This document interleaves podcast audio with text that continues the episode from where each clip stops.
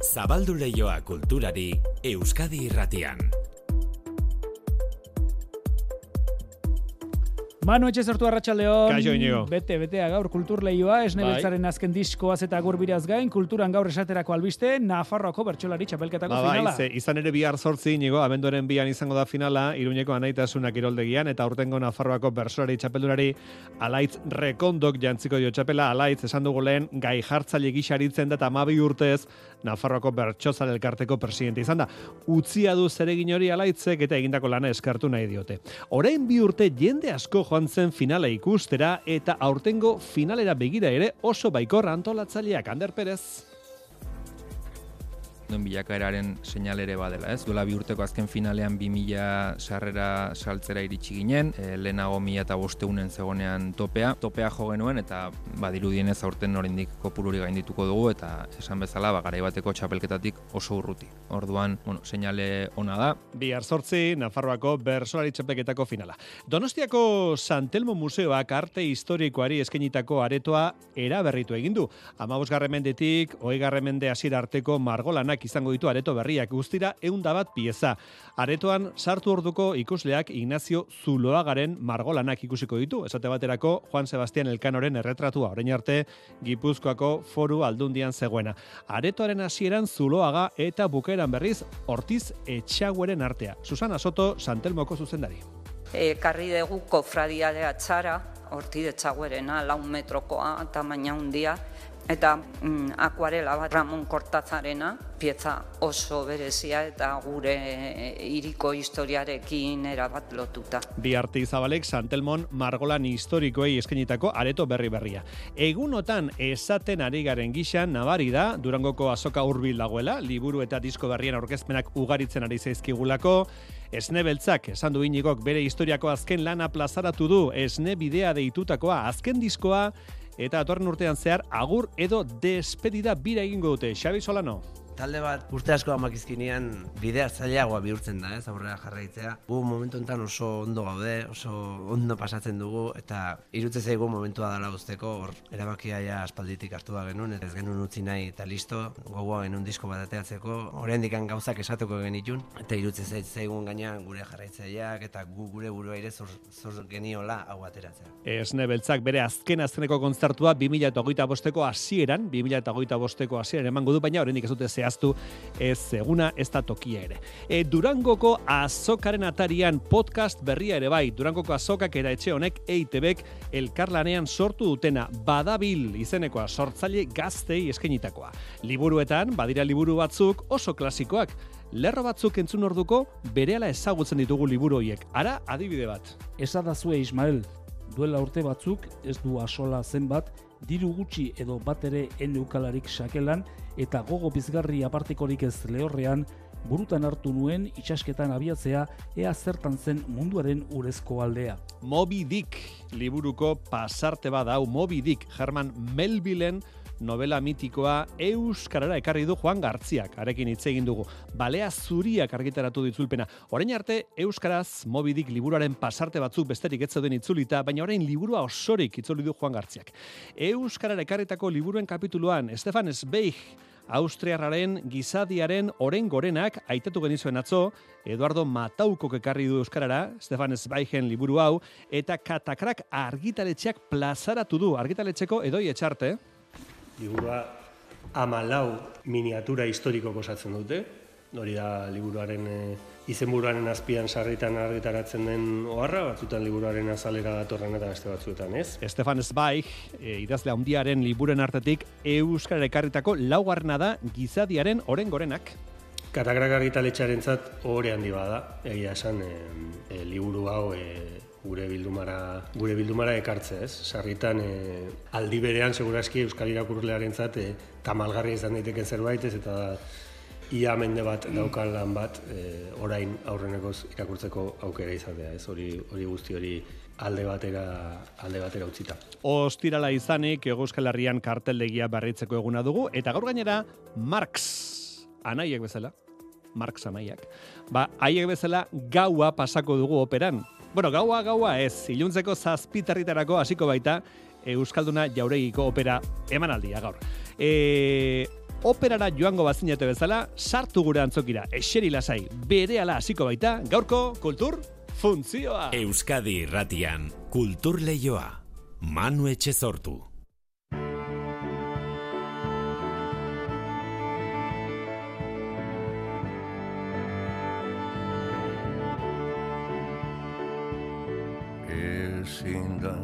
Bakea bilatu Berak behar gaitu aurkitu. Baina hori eginen du Gogoa sekaitza badamenturatu Baina hori eginen du Gogoa sekaitzan badamenturatu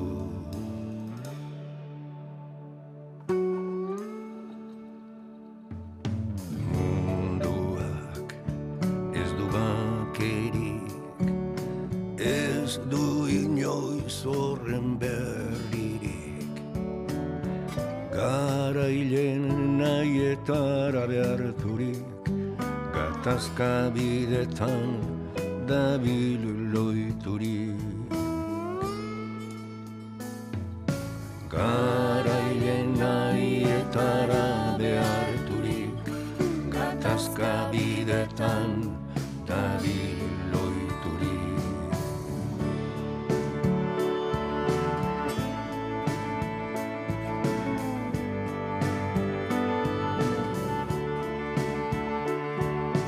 Bakerik ez dakar. Bakeaz pentsatzeak Ez hau zurien kalakak. Bakerik ez du gogo arautuak. Bakar nazik ez pentsamenduak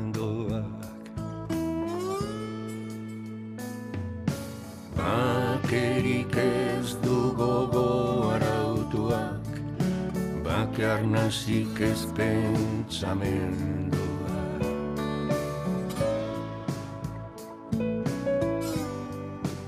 Igandean Benito Lertxundi bueltan izango da Iruñean, igandean Benito Iruñean. Ospakizun gaua konzerto eskainiko du. Azken diskoko kantuak eta betiko klasikoak interpretatuko ditu baluarteko areto nagusian igandean. Arratsaldeko zazpietan hasiko da, emanaldia, oraindik ere sarrerak salgai dituzue. Kogoratu Benito Lertxundi igandean baluarten, Benito Estoka Mairu mugimenduko kide izan zen, irurogeiko amarkadan, frankismo oraindik indarrean zela, euskal kulturari bultzada handi eman zion mugimendua izan zen Estoka Mairu. Talde berean ibili zen gaur Irunen omenaldia jasoko duen Jose Angel Irigarai idazlea. Irun iriko kutxa literatura sariak banatuko dituzte gaur eta ekitaldi berean omenduko dute Irigarai. Lau elkartek hartu dute Irigarairi ibilbide saria emateko erabakia editoren elkarteak, galtzagorrik, idazen elkarteak eta itzultzaileen elkarteak. Arratsaldeko irurak arte, kultur leioa Euskadi irratian.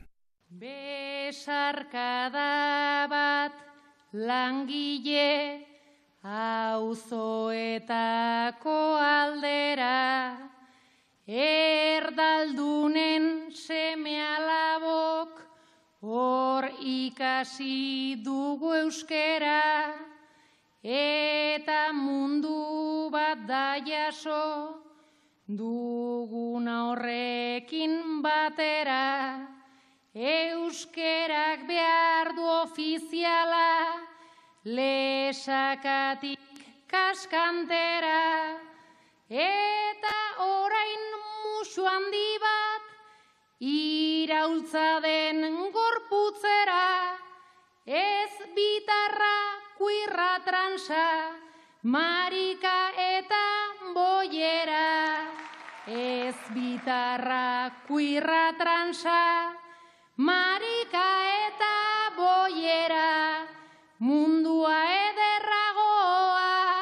da urbilduz bazterrera. Hau Hauxe, saio alkaizak, Nafarroako azken bersoa itxapleketa irabazi ondoren bota zuen bersoa azken agurreko bertsoa bi urte pasa dira. Eta badator, badator berriz- ere finala. Dena prest, datorren asten jokatuko den Nafarroako bersolari itxapleketarako, gaur goizean jakin ditugu xetasun guztiak aurreko bezala, Iruñeko anaitasuna pabilloiak hartuko du finala. Holtzan zortzi finalista, sei gizon, eta bi emakume denak gogotsu eta pozi, baina baita urduri ere, batez ere lehendabiziko finala duten Sarai Robles eta Saatz Karasa Torre. Saioa arratsaldeko bostetan hasiko da eta aurten inoiz baino publiko gehiago espero dute abenduaren bian 2000 gora lagun, elkartuko dira, anaitasunan, Euskairrete Iruñean, itziar lumbreraz. Bilabete luze aritu dira Nafarroa osoa zeharkatu duten kanporaketa saioetan, eta azkenean heldu da Nafarroako bertsolari txapelketako finala. Astebete barru abenduaren bian izango da Iruñean berriro ere anaitasuna pabiloian. 2008 bateko finalean 2000 sarrera saldu zituzten, duela urte batzuetako saiotan eskura ezina ematen zuen kopurua, baina oraingoan langa hori ere gainditu dutela ematen du. Ander Perez, Nafarroako bertsozale elkarteko koordinatzailea. ere badela, ez? Duela bi urteko azken finalean topea jo genuen eta badirudienez aurten oraindik kopururi gaindituko dugu eta esan bezala ba garaibateko txapelketatik oso urruti. Alaxe du gogoan Julio Sotok ere amaikagarrenez final batean parte hartuko duen gorritiko bersolariak. 2006an jokatu nuenin ere lehenbiziko finala e, lurren eta final hartatik ona entzuleko purua di- dagokionez orduan ere lur e, seireun zazpiron lagun biltzen zituen areto bat zen eta handik gaurko e, jende kopurura salto handia dago holtza gainari begiratuz berriz atrebitzen naiz esaten zortzikote bezala ikusita nik uste dut inoizko maila altueneko finala e, izan daitekeela. Holtza gainean ikusi eta entzungo ditugunen artean beraz, finaletan esperientzia handia duten bersolariak daude baita lehenbizikoz parte hartuko dutenak ere. Bidira lehen aldiz, final batean parte hartuko dutenak, Saatz Karasatorre eta Sarai Robles. Julio Sotok amaikagarren finala du, Eneko Lazkozek zortzigarrena, hirugarrena Joanes eta Xabat Ilarregik, eta bigarrena Josu Sanjurjok eta Saio Alkaizak. Finalak beraz, biztan da, era guztietako ibilbideak eta kantaerak bilduko ditu holtza berean.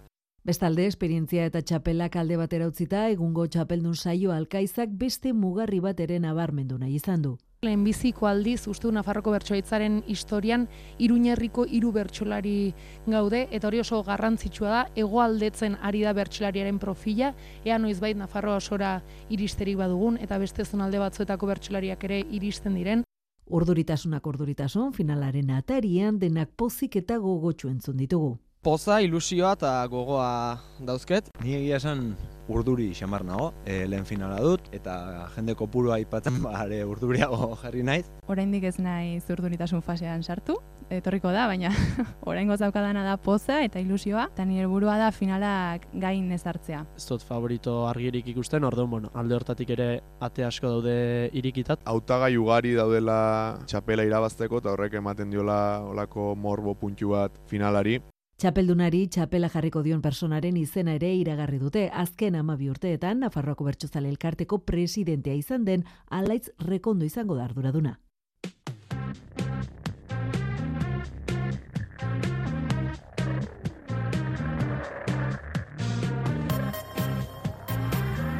Munduko zorterik onen haupatiek nola ez finalista guztiei. E, Donostiaragoaz, segidan Donostiako Santelmo Museora arrimatzeko aitzaki eman digute bertako arduradunek. Arte historikoaren bildumarentzat areto berria prestatu dute ikusleak eh, Santelmok dituen margolanez goza dezan. Areto berrian sartu orduko Inazio Zuloagaren margolanak ikusiko ditu ikusleak beste beste Juan Sebastian Elkanoren margoa. Eun kuadrotik gora areto berrian, amaus mendetik, hogei mende hasiera artekoak. Aino agirre izan da, Santelmon. Lehen gabinete itxura zeukan, emeretzigarren mendeko museoen estetikari eusten zion eta paretak bete-beteta zeuden margolanez. Orain, obra gutxiago jarri dituzte ikusgai, eunda bat guztira, eta espazioa ere garbiagoa, neutroagoa, zuriagoa da. Susana Soto, Santelmo Museoaren zuzendaria. Bi espazio nabarmentzen dira, batetik gune zentral bat, eta bestetik aretoaren muturrean gune berezi bana hasieran zuloagaren aretoa eta maieran hortizetzagoerena. Sartuela, bisitariak aurrez aurre topatuko ditu ba Ignacio Zuloagaren obrak eta horien artean foru jauregitik ekarri duten Juan Sebastian Elkano oleo ezaguna.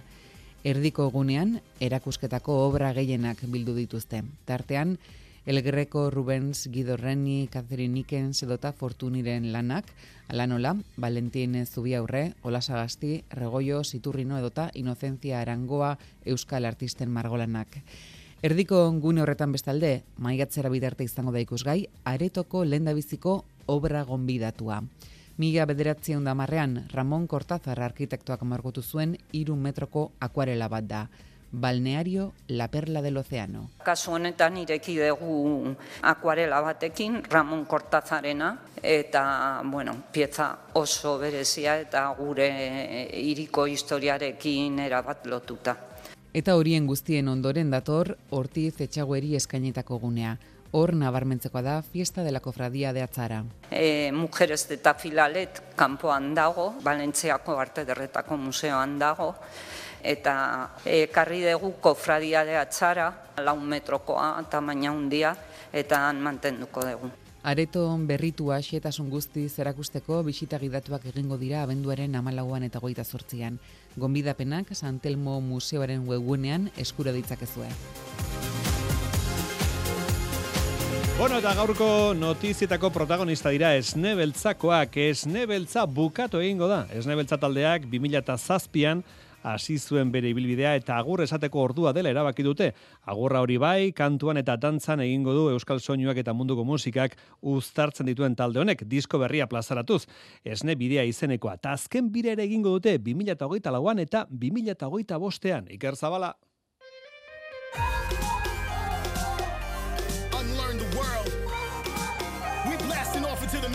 Esne beltzak bere ibilbideari azken etena jarriko dio 2007tik ona eundaka kontzertu eman ondoren, Euskal Soinu tradizionalak munduko korronte berriekin ustartu ondoren, eta Euskara bera ere beste hizkuntza batzuekin elkartu ondoren.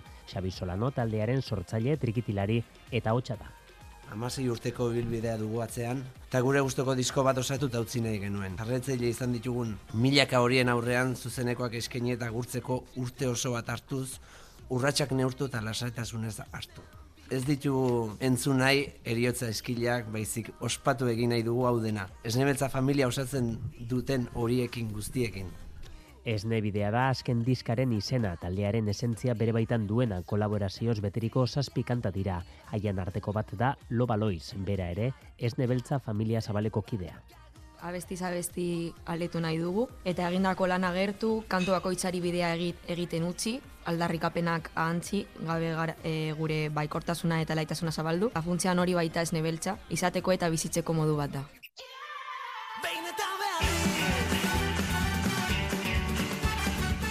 Txambao ere kolaborazioen artean da Unlearn the World, Flor de Toloatxe edo Putxi bezala. Azken dizka da eta honek balantziarik eta bat ekitea ere badakar. Nolakoa izan da esne beltzaren bidea eta bilakaera. Oso polita izan dela, ze hemen gauden guztik. Familia hau, bakoitza musika estilo ezberdinetik gatoz. Eta esne beltzan hori nabari da, ez da, ez da estilo batien bakarrik kokatzen, ez? Kokteloi dena da esne beltza, ez? Eta ezinbesteko galdera, zergatik horren gozagarri den taldearen zikloa itxi, zergatik agur esan.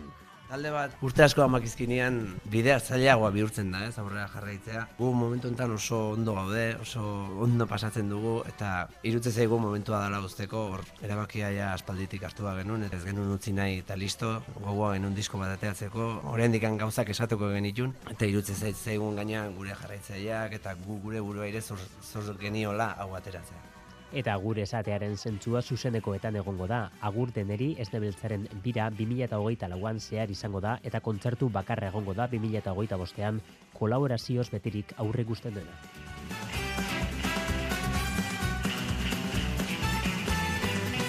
Bueno, pixkanaka joango gara letzen esnebeltzaen azken azkenekoa izango den disko hau.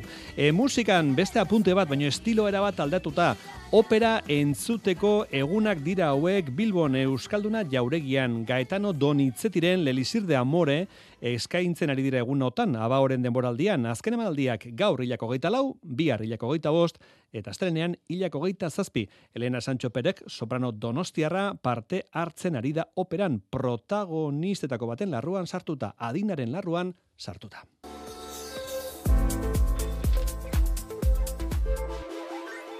Gaurdanik euskaraz irakur daiteke Herman Melvillen Moby Dick liburu aski ezaguna. Juan Gartzia itzultzaileak ingelesetik euskarara itzuli du liburua eta balea zuri argitaletxearekin emandu argitara. Orain arte bersio laburturen bat edo beste bagenuen euskaraz, baina ez eleberri osoaren itzulpena. Gartziak entzun ondo bost urte behar izan ditu liburua itzultzeko. Literatura maite dutenentzat irakurketa ederra dela uste du itzultzaileak. Oiar narroizta konta iguzu. Esadazue Ismael, duela urte batzuk ez du asola zenbat, diru gutxi edo bat ere eneukalarik sakelan eta gogo bizgarri apartekorik ez lehorrean burutan hartu nuen itxasketan abiatzea ea zertan zen munduaren urezko aldea. Horrelaxe hasten da Mobidik eleberria orain arte ez genuen aukerarik Herman Melville idazlearen idazlanik ezagunena euskaraz irakurtzeko gaurdanik bai. Juan Gartzia idazleak itzuli eta balea zuria argitaletxeak kaleratu du. Joan den mendeko irurogeita amarreko amarkadan Kasildo Alkortak eleberriaren bertsio laburtua ekarri zuen euskarara Jose Mari legorbururekin batera, baina etzen itzulpen osoa. Juan Gartzia itzultzailea renon aritu da mobidik eleberria ingelesetik euskarara itzultzen. Lan eskerga izan da bost urte eman behar izan ditu itzulpen lanetan, alere gustura jardun du Juan Gartzia. Mobidik agertzen den baleazalen itxasaldiak lau bat urtekoak izaten ziren. Herrira itzuli gabe eta hau itzultzeko nik pixka gehiago behar izan dut. Ez da, eta ez dago kristaurik hori ordainduko duenik. Mobidik abenturazko eleberria dugu Ismael Marinela kontatzen dizkigu pekuot baleontziko kapitainak abiatutako goraberak mobidik asalote zuri erraldoia harrapatzeko. Historioa zarago mundu oso bat deskribitzen du eleberriak. Emeretzigarren mendeko, marinelen eta baleontzien bizi moduarena.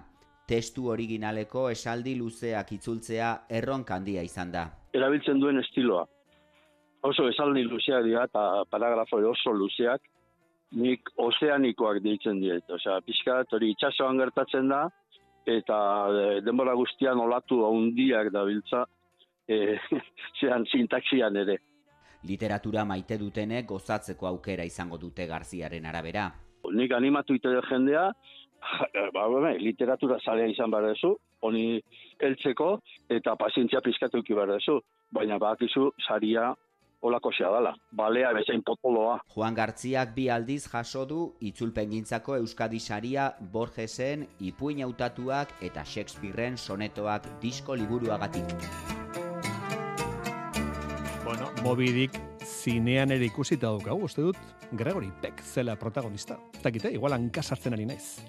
E, karteldegia begiratzeko momentua da, karteldegia. Ez dakit nola baretu. Bueno, zinemarako aukerak berritu egiten dira ostira lero Euskal proposamen batzuk oraindik ere mantentzen dira, tartean La Ermita bezalako pelikulak, Carlota Peredaren zuzendaritzapean, Euskal Herrian garabatua, Euskal mitologiaren zertzela da batzuk ere badirela eta Olatz Salvadorren abestionekin isten da pelikula. Edo nola, gaurko zinema proposamenek iker, iker zabala, errege nabarmena dute, bueno, errege esan dut, baina zuzenagoa da esatea gaurko zinemak emperadorea duela, ezta? Hala da, hala da, bai, arratsaldeon, bai, asko Bai. zehatzagoa da. Bai, izan ere gaurkoan estrenatuko da urteko pelikula esan guratxuenetakoa, ez? Bai. Bai. nire mintzatu gara berataz. Arreta gehien erakartzen ari dena behintzat, bada, Ridley Scottek zuzendutako Napoleon. I'm not built like other men. Generals gathered in their masses. Those in power only see me as a brute. Arrakastarako osagai asko pizten direla esan genezake iker, e, personaiaren aukeraketatik bertatik hasita, ezta? Bai, bai, emeretzi garramendeko historia eta oroar Europako norabide modernoan figura ezin garrantzitsuagoa da, militarra, politikoa, emperadore izan zen, amar urtetan zehar, gu da Napoleoniko, horrela ditzen dira horien Mhm. protagonista nagusia, eta biopik hauek, badakigu, estatu batuetako zinemaren eh, oso gustokoak direla, ez? bai. Eh, Ridley Scott, irudien artisaua dago atzean, larogeita urte ditu, oso forman dago, Blade Runner, Alien edo Gladiator, ditu bere ibilbide luzean, eta ezur mamitzean, bertan dugu Joaquin Phoenix, eta Vanessa Kirby ere, Napoleon eta Josefina, bere emaztearen bizitza abentura hori antzesten, eta batez ere batalla asko. Europako frente askotan ematen direnak, kutsu epiko, eta ikusgarria, Gladiatorren oi hartzunak nolabait harrapatuta. Napoleon, eta zalaparta handi xamarra ere ari da sortzen estreinaldiaren arira, ez da, Iker? Bai, bai, nik esango nuke kasik eh, marketing kanpaina puztu duten polemikak izan direla, ez da. Bueno, pelikula ingelesez grabatu da entzun duguneran, e, Frantzian gertatzen dela kontuten hartuta, bueno. Eta Napoleonen bizitzako hainbat pasarte fikzionatu izatea ere leporatu izan zaio pelikulari, batez ere bikotearen esenetan gertatzen diren hoiek, e, Scott, Ridley Scott ez da isilik geratu, adierazi du berak ez duela historia eskola batekin nahi izan, pelikula bat egin duela, eta honen arira bait- baita ere aipatu beharra dago, hau ez dela e, bertsio osoa, bi ordu terdi irauten ditu, eta Napoleon osoak lau ordutik gora irauten ditu, Kontxo. ekoizle den Apple TV-ren e, streaming plataforman estrenatuko da hemendik hilabete terdi bueltara, bueno, ba, egungo sinemaren paradoxak, ez? Bai. Pantalla handian bertsio txikia ikusiko da, eta Ba, pantalla bai. txikian ordea bertsio Ba, bai, handia. ba, bai, ba, bai. Imagine a place where wishes come true. Bueno, Gabon aurreko garaia hau ez da irekitzen Iker Disneyk bere pelikula ateratzen ez duen arte. Bai, bai, zuzen zaude. Wish pelikula dugu hau, Disney produkzioa, Pixar ondoan izan gabe, e, Frozen eden kantorekin gertatu bezala, animazio ikustetxe handiena denak film berria plazaratu du nolabait, magiaren alorra erdigunera dakarrena, e, bertan kontatzen da nola asa neska gazteak gurariek egi egiten dituen izar distiratsua aurkituko duen, baina hau akaso ez da kanpotik ematen duen bezain arreza. Bueno, abia puntua hori da, egia esan estirudi oso berritzailea denik, e, filmaren itxurak ere iraganeko testura, e, testura duela ematen du, eta joera batzuk ere mantentzen dira, ez? Ba, neskek momentu musikalak dituzte, umore fisikoaren aldeko apustu egiten da. Bueno, honen azalpen izan daiteke nolabait Disneyen mendeurrena ospatzeko pelikula dela, eta horregatik akaso hoi baino gehiago bila, be- begiratu zaiola e, iraganari. Bueno, ez dakit. Bueno, ba hoietxek proposamenetako batzuk gehiago ere badira, eh? baina bueno, bai. e, jendeak deskubrituko ditu. E, Iker, asteburu primerakoa kategoriakoa mundiala izugarria pasa. Hala, zuk ere, zuk ere egin dezazula, bai. Bueno, agortu zaizkit adjetibo guztiak. Josein Etxeberria, ze Hello! Wow, Napoleon. Adjetibo guztiak agortu zaizkit. Asteburu mundiala izugarria primerakoa bere bizikoa. Ridley Scott, ikustera joango zara? Mm, ez, ez dakit aste honetan aukerarik izango duan, baina seguro ikusiko da la Eh, pelikula. Zoragarria zen. Ba, eh? Gladiator zoragarria Eta zen. ze musika zeukan Gladiatorrek? Buah! Boa, boa, boa, ba, eta ze Soinu musika... banda hortan hartu zuen parte, eh, dakizun bezala, eh, baina zuko gogoratuko tipo Ba, handia. Hans Zimmer, Ah, ba. jaunak. Ah, ja ez dago denbora. Vale, Nola? ja. Zimmer? Hans Zimmerrek hartu zuen parte.